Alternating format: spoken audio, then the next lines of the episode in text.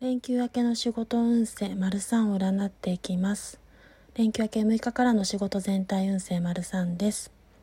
それでは過去現在未来で見ていきたいと思います。ペンタクルの5が出ていることから精神的疲労により過去にはすごく気持ちが荒廃してしまって重荷や重責で押しつぶされそうになっている状態だったことをペンタクルの5が表しておりますが現在のところに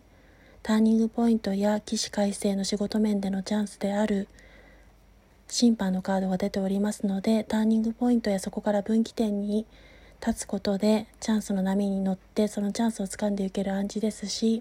過去の重荷や重責からの仕事面では解放という意味合いの暗示もありますしお名を返上できたり今までの自分の気持ちを顧みて初心に戻ることでしっかりとそこに向き合えるということも暗示されております。そしてソウルのナイトが最終結果に出ていることから無駄のない効率的な仕事ができることや計画をしっかりと立ててから実行に移すことで目的に迷いなくまっすぐに進んでいけるということも暗示されておりました。果敢に挑んでチャレンジしていけるという暗示です。